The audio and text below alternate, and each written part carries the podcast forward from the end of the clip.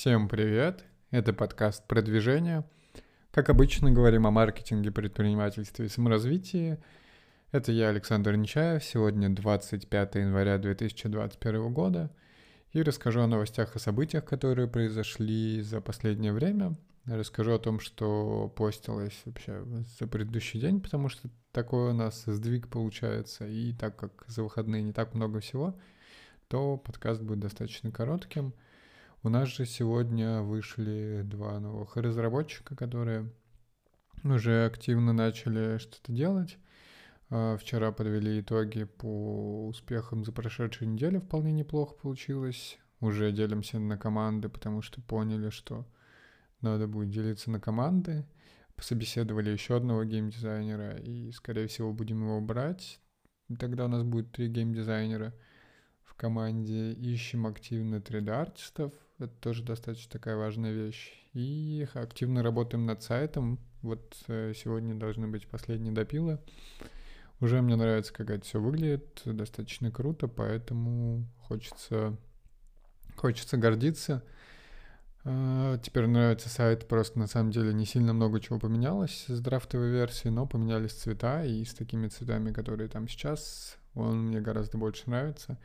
Так что уже будет не стыдно скоро его показывать. Так что надеюсь, что сможете оценить тоже.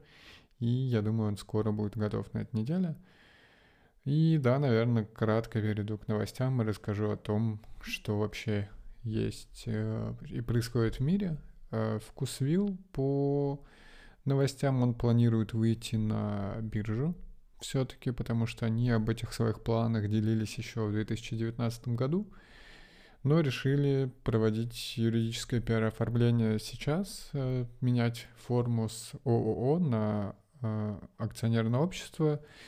Соответственно, статус сменился буквально в начале января, и пресс-служба подтвердила, что они действительно этим занимаются – и в целом еще два года назад появлялись сообщения в СМИ, что они собирались на московскую фондовую биржу выйти, пытались это сделать. Плюс а, основатель компании в 2019 говорил, что они хотели провести IPO в Нью-Йорке.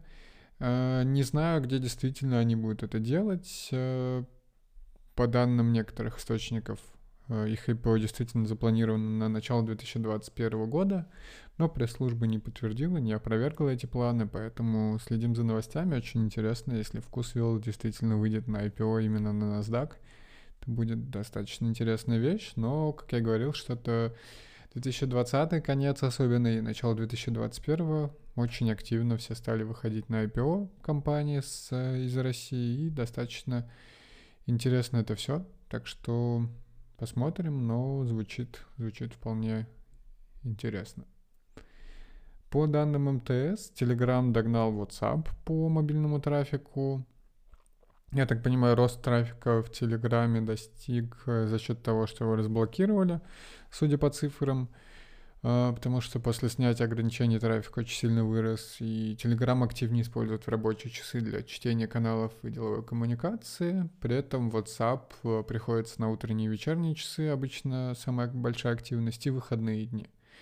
Из этого можно сделать такие выводы, гипотезы, что WhatsApp все-таки используется, наверное, для общения с родственниками, родственниками, близкими и так далее, какие-то родительские чаты, а, потому что в новости также заявляется, что WhatsApp э, регулярно бьет максимумы в Новый год, а телега, наоборот, демонстрирует снижение. И я думаю, это тоже благодаря тому, что у многих все-таки там родители бабушки, дедушки используют WhatsApp, и раз, э, там, не знаю, в энное количество дней, недель, месяцев, лет люди заходят в WhatsApp, созваниваются с родными и близкими там. Соответственно, поэтому в Новый год все это растет.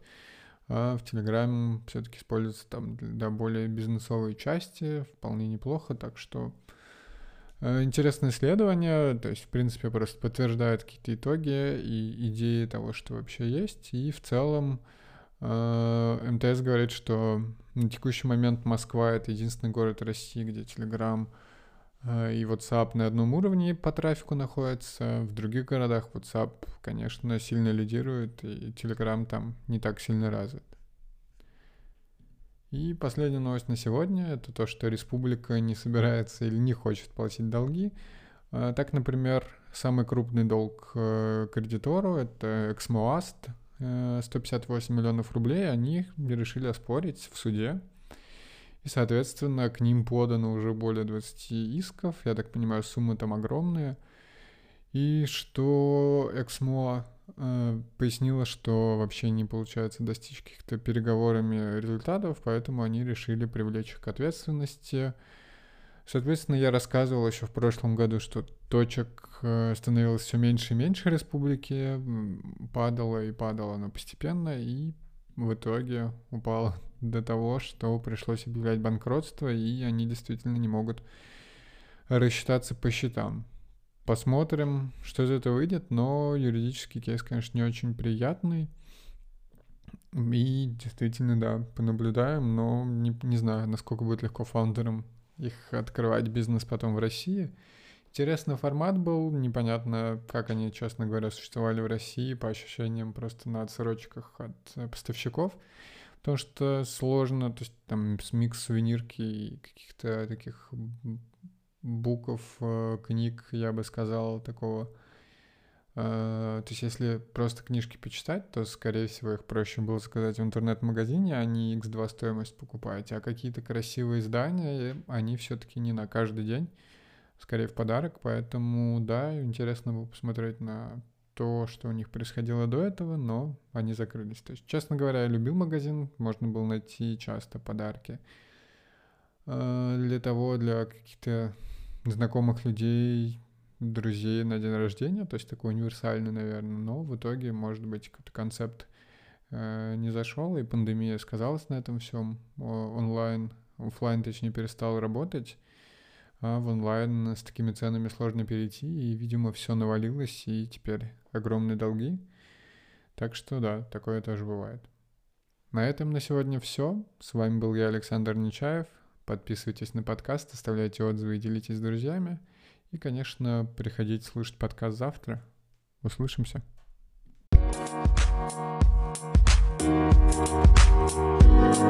Thank